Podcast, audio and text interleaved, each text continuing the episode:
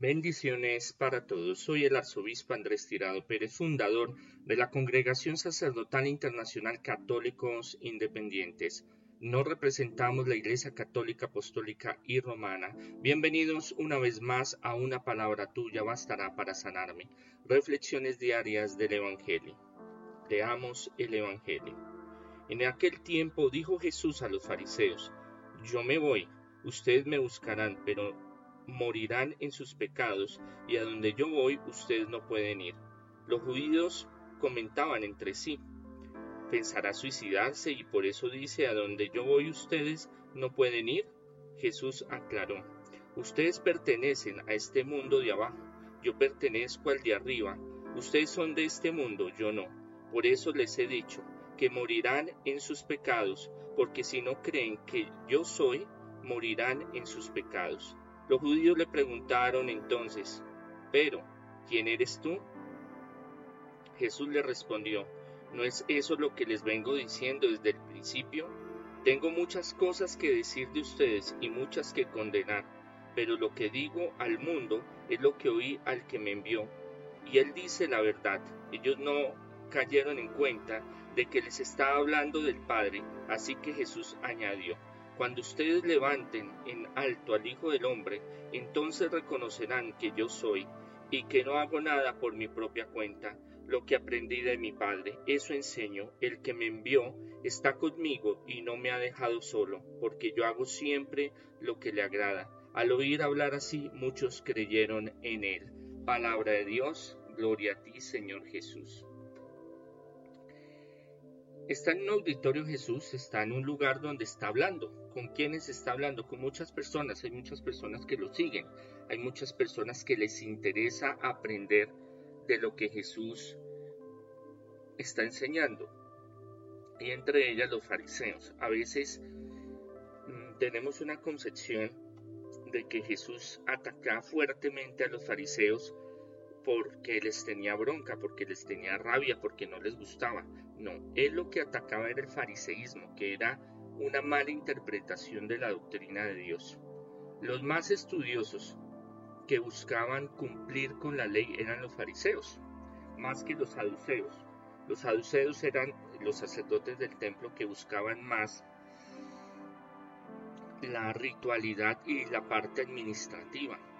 Entonces los levitas, los escribas, los maestros de la ley, los fariseos era un movimiento teológico, por llamarlo de cierta forma, eh, ritualista, donde buscaban cada día más eh, hacer la voluntad de Dios, pero hacerla de una forma más material que espiritual, más de eh, conductual. Yo hago esto, Dios se va a poner contento. Yo hago lo otro, hago estas ofrendas, Dios me va a bendecir.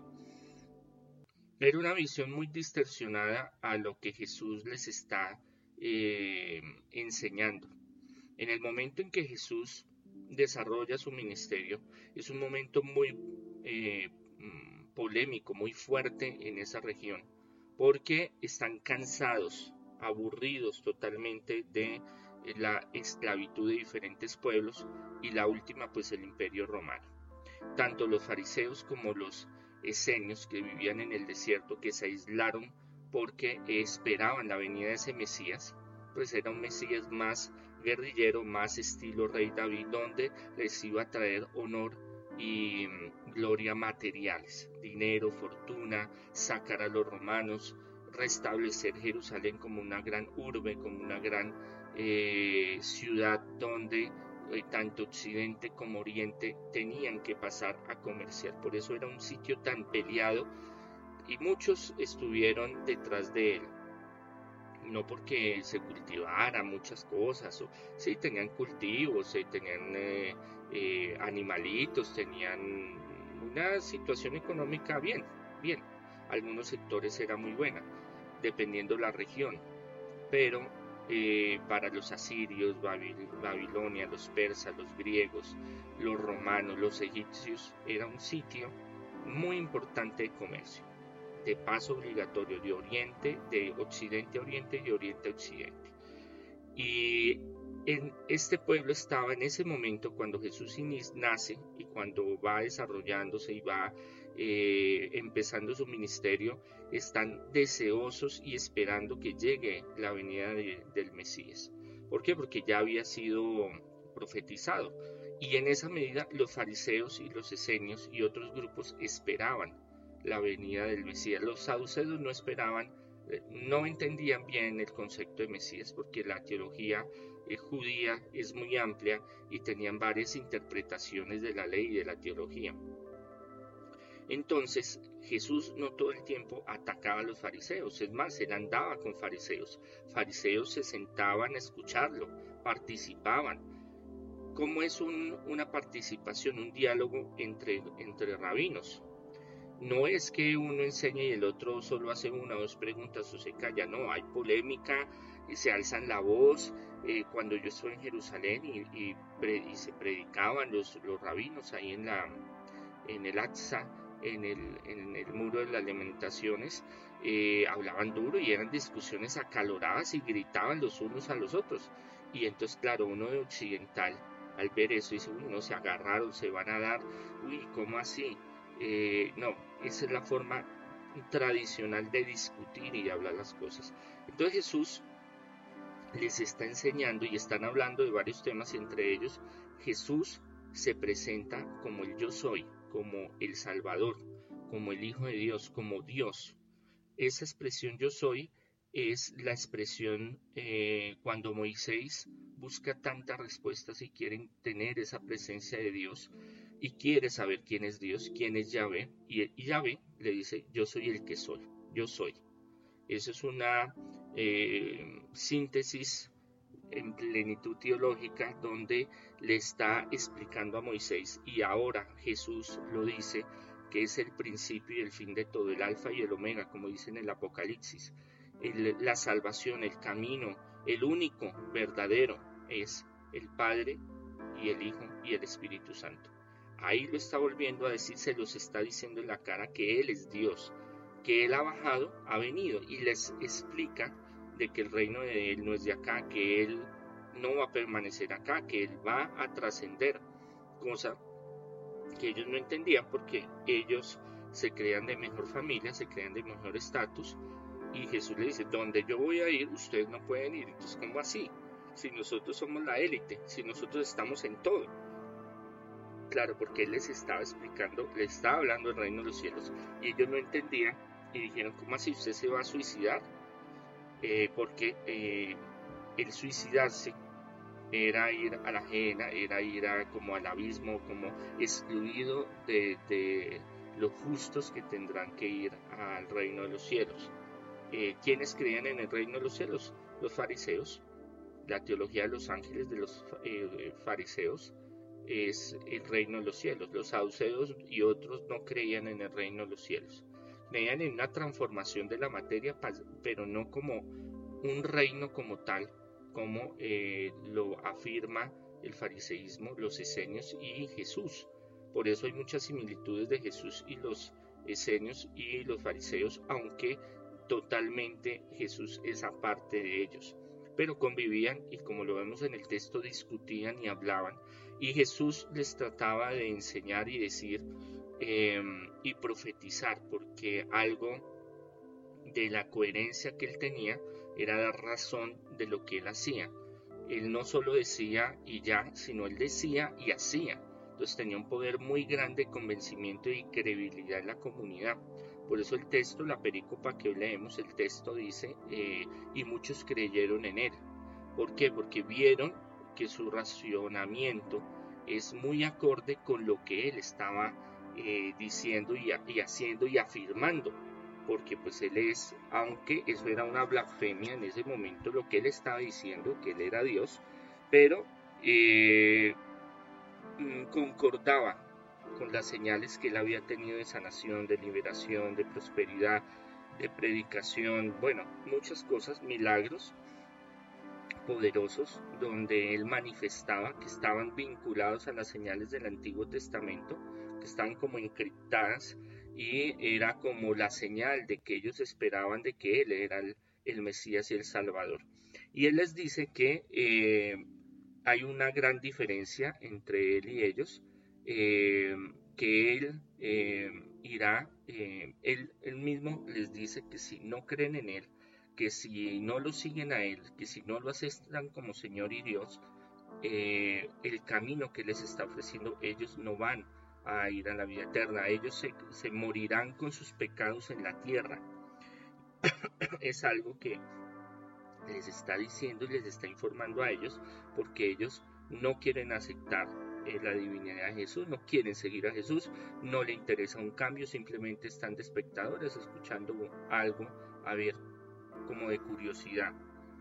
Y es em, cuando él profetiza de que cuando las señales que él va a precisar, que él va a desarrollar, porque después van a querer buscarlo, después van a querer aceptarlo, pero están perdiendo esta oportunidad. Entonces no lo están aceptando, no lo están viendo como Señor y Salvador, porque sus mentes están cerradas a lo tradicional y está cerrada a ese, a ese esquema mental que eh, se aferraron como único camino y salvación, que era cumplir los mandamientos y cumplir las directrices de Moisés al pie de la letra, sin ver el contexto profundo, sin profundizar en lo que Jesús quería hacer eh, con ellos, profundizar en realmente la voluntad del Padre. Es cuando Él les habla de la voluntad del Padre, ellos no entienden, porque ellos tienen una concepción muy diferente de Dios pero Él les está explicando cómo actúa el Padre y que Él está señor a su voluntad y lo que Él está haciendo está con la voluntad del Padre y algo maravilloso es que Él dice, siempre está conmigo y, no me ha dejado solo, porque yo hago siempre lo que le agrada a Él. Entonces, él, les está, él está desarrollando la teología, su pensamiento y lo que Él está haciendo y la profecía de cuando a él lo levanten, o sea, cuando él lo crucifiquen, cuando él vaya, en Juan está muy marcado eso, cuando lo levanten, levantarse no es solo se levantó de pie, sino ir a un estado superior espiritual, cuando él vaya al reino de los cielos, cuando vean su gloria, vean su presencia, vean lo que el Padre está con él, lo apoya, lo ha ayudado, le ha enseñado, él da, él enseña lo que ha aprendido de su Padre y se den cuenta que es una realidad, se van a ir detrás, se van a ir para atrás, van a reaccionar y van a ver que perdieron una gran oportunidad de abrir su mente y su corazón a recibirlo. Por eso las personas que estaban ahí, como dice el Evangelio, abrieron, eh, al oír hablar así, muchos creyeron en él, porque recibieron esa palabra, recibieron ese conocimiento y lo aceptaron. Ah, no, él verdaderamente es el Mesías, es el Señor.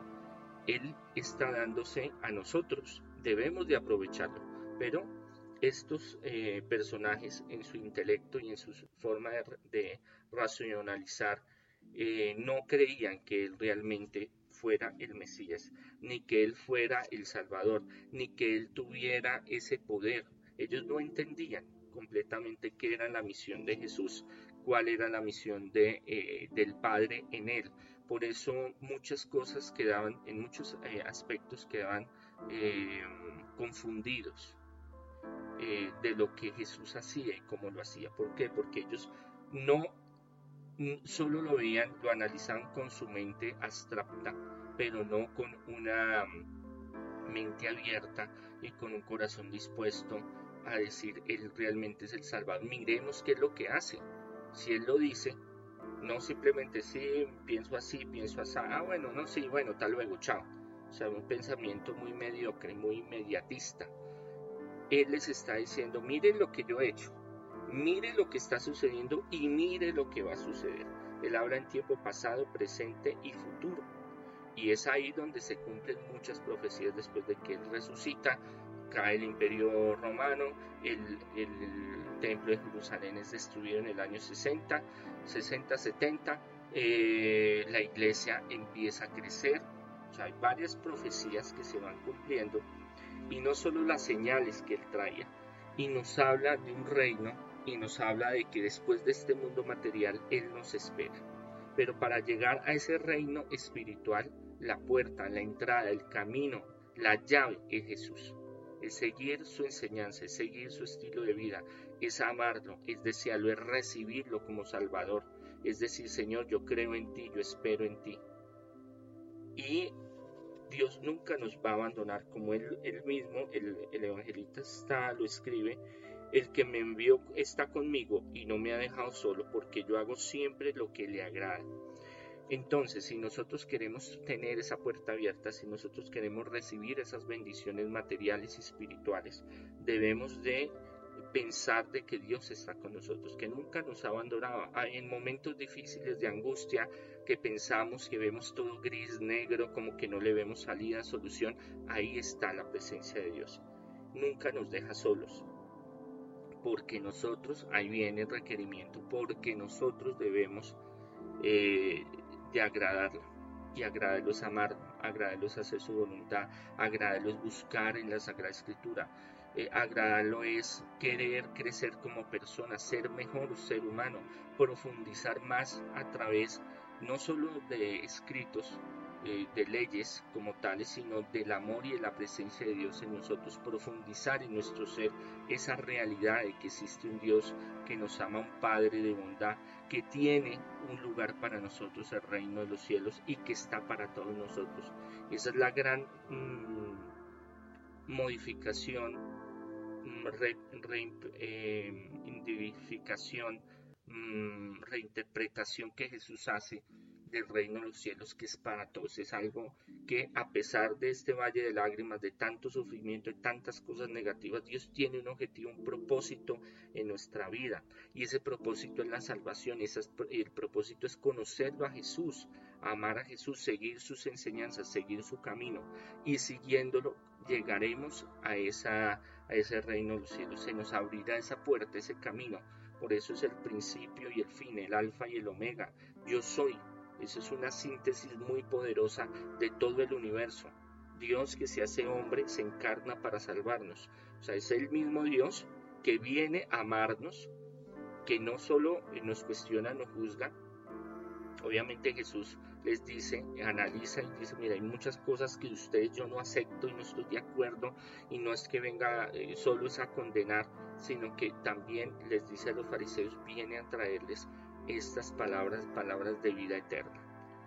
La palabra de hoy para reflexionar es que Dios está con nosotros y debemos hacer lo que a Él le agrada para que estemos con Él.